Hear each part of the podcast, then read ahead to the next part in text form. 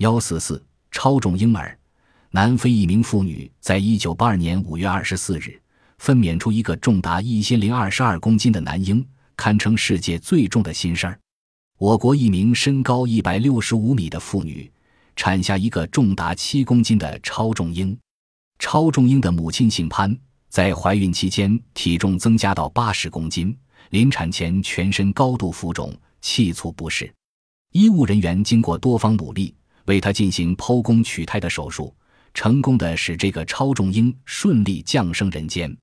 美国三十三岁的黑人妇女达朗，一九八九年出生下一名比我国婴儿还要重，刚出生体重就达十公斤、身长两英尺多的超重男婴，医生们都感到惊奇，